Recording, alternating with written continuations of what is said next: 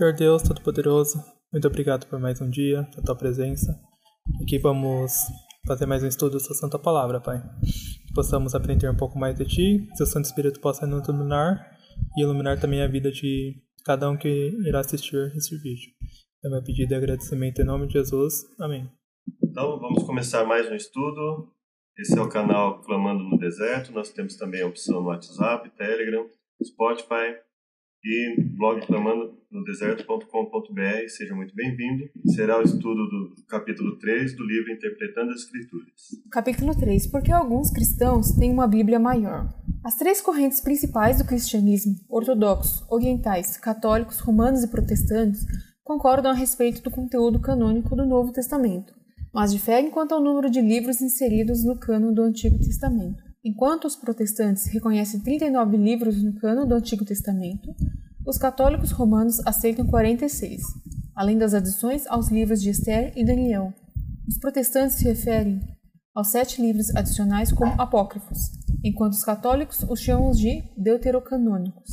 Apócrifos, um termo grego que significa oculto ou secreto, refere-se a uma coleção de livros que datam do terceiro século a.C. até aproximadamente 100 anos depois de Cristo.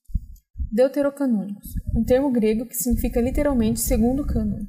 Desde o Concílio de Trento, é usado pelos católicos romanos para descrever os sete livros e as adições a Daniel e Esther, que os protestantes chamam de apócrifos. Bom, então aqui a gente vê a primeira é, divergência, né?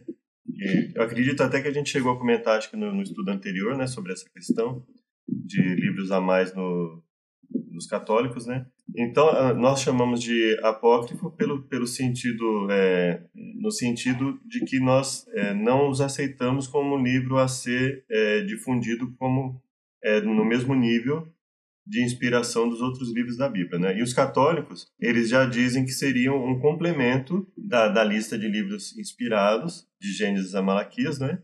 E que merece fazer parte com, com a mesma autoridade que os outros livros. Então, basicamente, essa é uma das diferenças entre os católicos e os protestantes, né?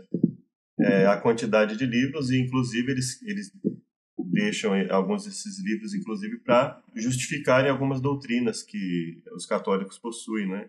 Justificar como sendo de acordo com a, com a Bíblia, tendo em mente esses livros acrescentados, né? Os livros apócrifos. Primeiramente, aparecem duas narrativas, intituladas Tobias, às vezes também chamado de Tob, e Judite. De natureza um tanto semelhante são as três adições ao livro de Daniel, conhecidas como Susana, a oração de Azarias e o cântico dos três jovens, e Bel e o dragão. Existem seis adições ao livro de Esther, mas elas geralmente não recebem nomes distintos. Depois há entre os apócrifos dois livros sapienciais intitulado Sabedoria de Salomão e Eclesiástico, não confundir com o livro canônico de Eclesiastes, também conhecido como Sabedoria de Jesus, o filho de Sirac, ou, abreviadamente, Sirac. Em seguida vem o livro de Baruque e os dois livros dos Macabeus. Estes descrevem, a partir de duas perspectivas diferentes, a revolta dos judeus contra Antíoco IV no segundo século a.C. Às vezes, outros livros são mencionados entre os apócrifos, como 1 e 2 Esdras e a oração de Manassés, mas não estão inclusos no cânon católico romano do Antigo Testamento. Aqui nós vemos que há esses, tanto esses livros quanto essas adições, né? Por isso que a Bíblia Católica é um pouco maior, com 46 livros. Interessante ver também que tem alguns livros a mais, que são esses últimos apócrifos, que não aparecem nem na Bíblia Católica, nem na Bíblia Cristã, né? Conforme foi falado aqui, que é o primeiro e segundo Esdras, e a oração de Manassés. Se nós formos estudar mais ainda, vamos ver que tem outros livros, não está citado aqui, também são considerados apócrifos, né? Como Evangelho de Enoque, né? Exatamente. Evangelho de Pedro. Isso só falando do, do Antigo Testamento, né? Ah, sim. Então quer dizer que a gente vê que é, tanto os católicos como os protestantes, vamos assim dizer, né? Eles consideram que alguns livros são apócrifos, alguns livros não, não devem fazer parte da lista, que seria o cano, né, a lista de livros bíblicos. Né? A, a diferença é que é, eles consideram alguns livros a mais do que os protestantes. Né? Mas a ideia de livros apócrifos, ou seja, livros que, apesar de existirem, não devem fazer parte da lista do, dos livros do conhecido Antigo Testamento, que seria uh, de Gênesis a Malaquias. A ideia de que alguns livros não devem fazer parte, ela, elas estão no, no cristianismo como um todo, né? Retrospecto histórico. Embora existam diversas opiniões sobre a época em que o conteúdo do cânon do Antigo Testamento foi concluído entre os judeus, há provas convincentes de que as escrituras hebraicas, tidas como sagradas pelos judeus na época de Cristo e dos apóstolos, continham os mesmos livros aceitos hoje como canônicos no Antigo Testamento das Bíblias protestantes. Nem o cano judaico, nem o cano protestante incluem os livros apócrifos. Embora escritos cristãos do segundo século contêm algumas citações ou alusões aos apócrifos, estes, com poucas exceções, não são citados como escrituras. A lista de Melito é importante registrar que a primeira li lista de livros do Antigo Testamento, elaborada por um escritor cristão, Melito, que foi bispo de Sardes na segunda metade do segundo século, não inclui os livros apócrifos. Embora divirja ligeiramente quanto à ordem dos livros, a lista acima é idêntica ao rol dos livros do Antigo Testamento, inclusos nas Bíblias protestantes, com exceção do livro de Esther, ausente na lista de Melito. O que causou esta mudança de atitude em relação aos apócrifos? Não é fácil encontrar uma resposta clara para esta pergunta. Uma teoria defende que os judeus de Alexandria aceitaram os apócrifos como parte do Antigo Testamento grego, chamado Septuaginta, em contraposição ao Antigo Testamento hebraico dos judeus da Palestina. Ah, interessante a gente ver aqui que na época ali do, dos apóstolos, né, eles também não não, não, não incluíam, né, nenhum desses livros apócrifos, né, nem mesmo eles usavam, né. E esse aqui de, de Melito, que não inclui Esther, não é esse que, que não cita Deus, uma coisa assim, que também... É o livro de Esther, né? É o de Esther, né? Uhum. Desse Isso, é, Melito também, né? Apesar dele conter uma história que exalta ao Deus de Israel, né? Ele não, não cita é, nominalmente, né? Nada que basicamente seria atribuído ao nome de Deus. E aí é, ficou essa dúvida quanto ao livro de Esther, assim como também com relação ao que nós conhecemos como Novo Testamento, a questão de Tiago, por exemplo, né? Aquela questão, né? E aí, ficamos com Paulo que ensina a justificação pela fé sem obras da lei, ficamos com Tiago que ensina a justificação pela fé com as obras da lei. Foi uma divergência de pensamento, mas que, que na, na, prática era a mesma coisa, era uma, uma diferença mais técnica. Então, assim, é, algum, alguns motivos que fizeram com que houvesse dúvida sobre se deveria fazer parte dos livros da Bíblia ou não, né? Então a gente vê que existe um certo, às vezes, um certo problema em analisar só historicamente, né? Porque se a gente analisar historicamente, se fosse se prender a lista de Melito, por exemplo, ele não inclui os, apó os apócrifos, mas ele fala a lista acima é idêntica ao rol dos livros antigos inclusos nas Bíblias protestantes, com exceção do livro de Esther, ausente na lista de Melito. Então, quer dizer, nós teríamos um problema aí se, se nós fôssemos abordar historicamente e fôssemos buscar, por exemplo, ah, vamos pegar os mais antigos, como é que funcionava, né? Vamos pegar alguém importante de uma determinada época. Então eu vejo que a melhor forma de nós estabelecermos os apócrifos, além de analisar a questão de se se era usado ou não no cânon judaico, entender que não fazia parte do cânon judaico nos ajuda a ver que mesmo eles não, não, não aceitavam, né? Eles, eles tinham uma lista, pelo menos vamos dizer assim, se a gente for pegar uma lista mais tradicional de livros, né? Porque aí os, os judeus também eles começaram, é, eles tanto pegaram outro, outros escritores, né? Fora, eles não têm um cano necessariamente, um outro cano, mas se a gente for analisar muitos grupos de fala judaica, quando eles vão falar da Bíblia, muitas vezes eles não fazem necessariamente uma, uma interpretação bíblica, né? Muitas vezes eles se prendem aos escritores. Então, eles falam do Talmud, eles falam do, de, outros, de, de, outros livros de intérpretes judeus, e muitos cristãos acabam fazendo isso também, né? Então, essa ideia de, por exemplo, como determinar livros apócrifos? Eu acho que o melhor seria que cada estudioso da Bíblia lesse esses livros que são chamados de apócrifos é, entendesse, né, visse, por exemplo, o que, por que o cristianismo considera como apócrifo? Ah, existem ensinos é, que não são, estão de acordo com, com o restante da, de livros que nós queremos serem os livros inspirados. Então, esse seria o principal motivo, né? Os, os ensinos não não não casam. Então, eu teria um ensino ali que não é visto em lugar nenhum, só é visto ali e muitas vezes é contrário ao que está escrito, né? A, a tendência natural dos estudos. Então, isso é um, é um certo problema, né? É, mas hoje essa questão de livros apócrifos ou não ela, ela existe um outro problema também que é a, vamos dizer assim, a terceirização da interpretação. Então as pessoas elas não buscam mais interpretar a Bíblia dentro do, do estudo bíblico, né? eles simplesmente reproduzem, ao invés de usar, por exemplo, o comentário bíblico, é, um dicionário bíblico para auxiliar no estudo, eles é, usam aquilo meio que como um argumento de autoridade. Então, por exemplo, eu, Marcelo, não tenho autoridade eclesiástica, eu não sou famoso, é, não tenho curso de teologia, então eu vou usar alguém que, que é reconhecido no, no, no mundo da interpretação bíblica, por exemplo, comentário bíblico.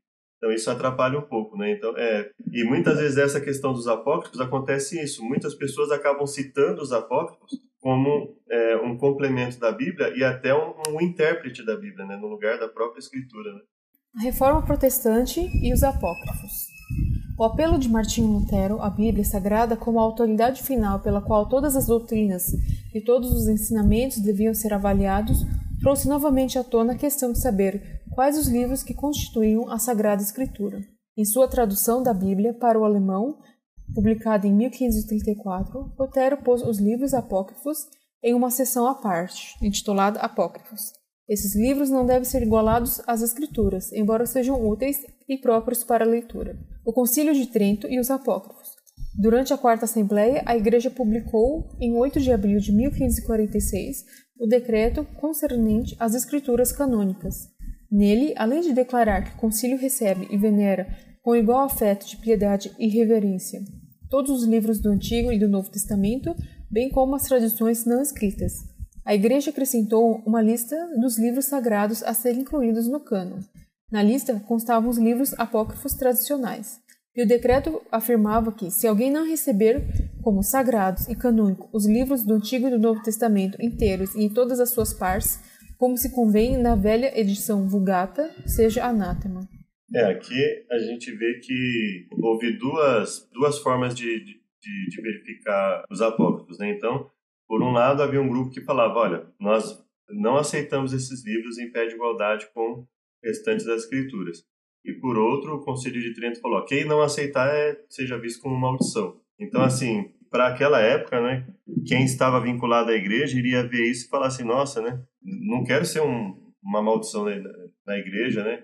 Uh, os estudiosos da igreja estão dizendo que eles devem ser considerados, então quem sou eu para dizer que ele não pode ser considerado? Então, esse é o, é o efeito do argumento de autoridade, né? Quando a pessoa olha para a instituição que está falando ao invés de olhar para a estrutura do argumento. Então, assim, por que, que eu devo aceitá-los como ou por que eu não devo aceitá-los, né? Por exemplo, a atitude do, de Lutero, ela foi interessante. Ele falou, olha, eu vou manter aqui para as pessoas terem acesso, mas eu vou deixar no final como um, um grupo à parte para as pessoas lerem, elas, né, eles têm algum valor no, sentido de instrução ou no sentido, por exemplo, Primeira Macabeus é, é bastante usado como uma fonte histórica de dados, né, a revolta de Judas Macabeus, se não me engano o nome dele, né, a Revolução de Macabeus. Então, já o segundo livro de Macabeus, por exemplo, ele, ele é tido como um, é, um livro um pouco mais místico, mas o primeiro Macabeus, ele, por exemplo, é um livro histórico. Então, por isso que Lutero fala, né, sejam úteis e próprios para a leitura, ou seja, você pode até ler, não, não é que está tudo errado ali, não é que não tem nada para se aproveitar, mas existem pontos ali que nós não aceitamos e por isso eles são considerados apócrifos. Então, a ideia de um livro apócrifo não é um livro que só contém a mentira, né? Só contém ensinamentos errados. É a ideia de que existem ensinos ali que causam uma certa preocupação e por isso é melhor não considerá-los em pé de igualdade com o restante da, da, da, lista de livros que nós cremos como inspirados, né? Essa é a ideia de, de apócrifo. E é interessante ver que esses livros ficaram mais oficiais mesmo somente em 1500 46, né? Foi com o Concílio de Trento. Antes disso, apesar de já ter essa. Provavelmente já tinha essa discussão, né? Que até no start anterior vimos que a Septuaginta já havia, mas a parte oficial mesmo foi somente nessa data, né? Ficou um bom tempo sem saber exatamente o que, que seriam esses livros. Acho que aqui ficou obrigatório, né? É, não, é, eu creio até que eles já, já, já fossem, né? Mas eu acredito assim, como ninguém questionava a validade desses livros, né? Então a igreja acho que não, precisou, não, não precisava se manifestar oficialmente. Aí depois da, de toda a, a, divergência, né, então a igreja se manifestou, ó, eu aceito, eu aceito e, e assim, se eles criam assim, né, é natural que eles se manifestassem dessa forma, né? Quem não receber, por quê? Porque para eles, é, por um lado, né, é interessante que assim, para os protestantes era o seguinte, aceitar livros que tinham ensinamentos que não coincidiam com o restante da Bíblia era o equivalente a fazer acréscimos. Isso era errado. Para aqueles que aceitavam os apócrifos, é, retirar, eles estariam indo na. É, porque a Bíblia fala, né? É, é, tudo bem que é o caso de Apocalipse, mas é, é evidentemente pode se aplicar para todos os outros livros, né? E para a Bíblia como um todo. Então, não se pode nem acrescentar nem retirar. Se você acrescenta algo ao ensinamento, você pode prejudicar a qualidade dele. E se você retira algo do, do conjunto de ensinamentos bíblicos, você também prejudica. Então, por um lado, tinha aqueles que aceitavam que os apócrifos eram um acréscimo desnecessário, que tinha ensinamentos prejudiciais, e por outro, aqueles que aceitavam os apócrifos entendiam o seguinte: retirar é prejudicial, porque é, esse ensinamento é bíblico. Né? Então, ficou essa divergência. Né? Razões para rejeitar os apócrifos. Vale salientar que há nos apócrifos sinais de que, na época em que foram escritos, havia cessado o dom profético. A imortalidade da alma. A doutrina da alma, por exemplo, conforme ensinada no livro apócrifo de Sabedoria de Salomão, difere claramente do conceito de alma ensinado nas escrituras hebraicas. Salvação pelas obras.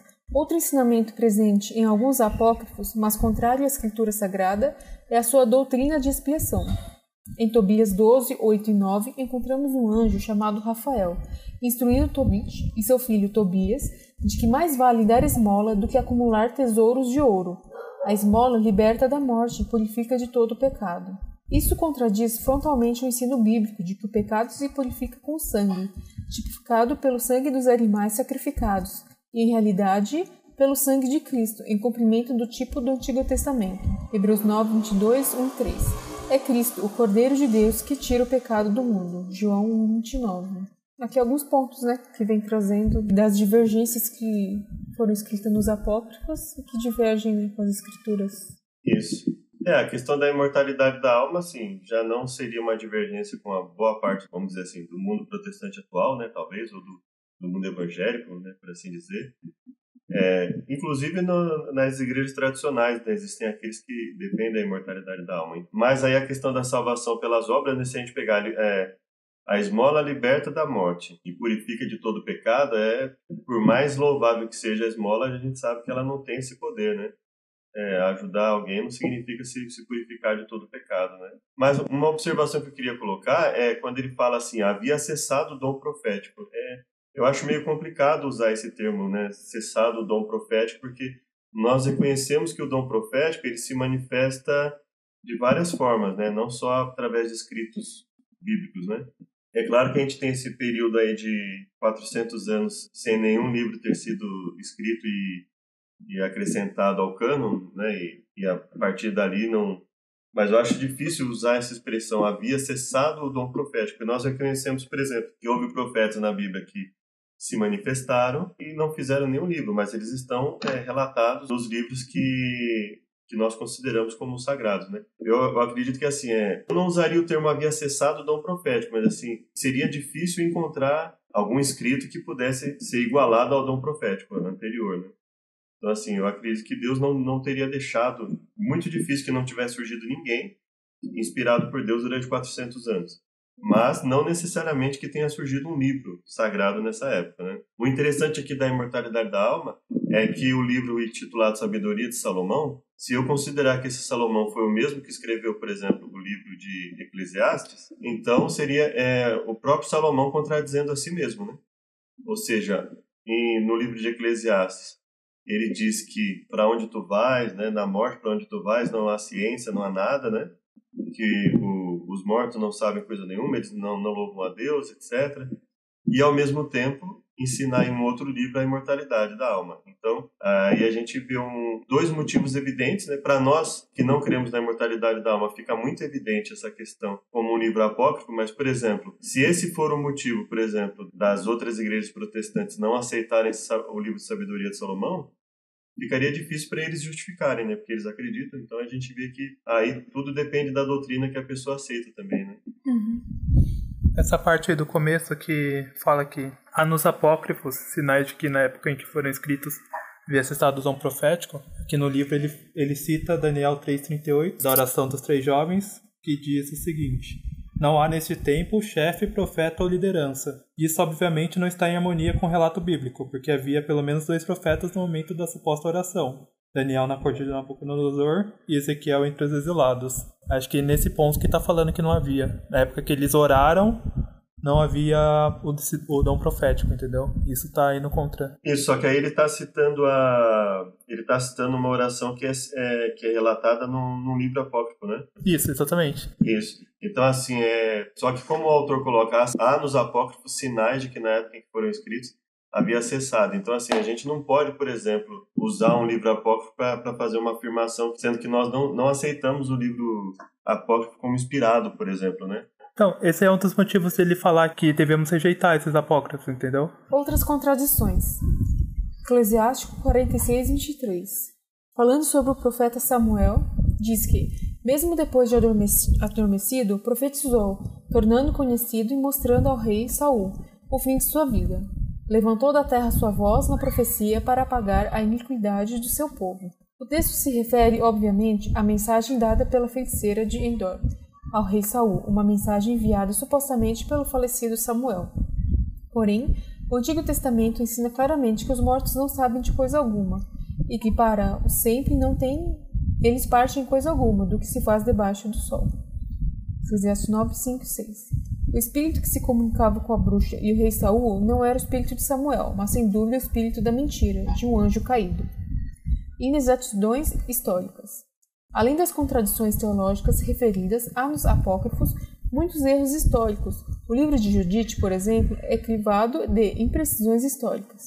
Em Judite 1.1, afirma-se que Nabucodonosor reinava sobre os assírios em Nínive, a grande cidade, nos dias de Arfaxade, rei dos medos em Ecbatana.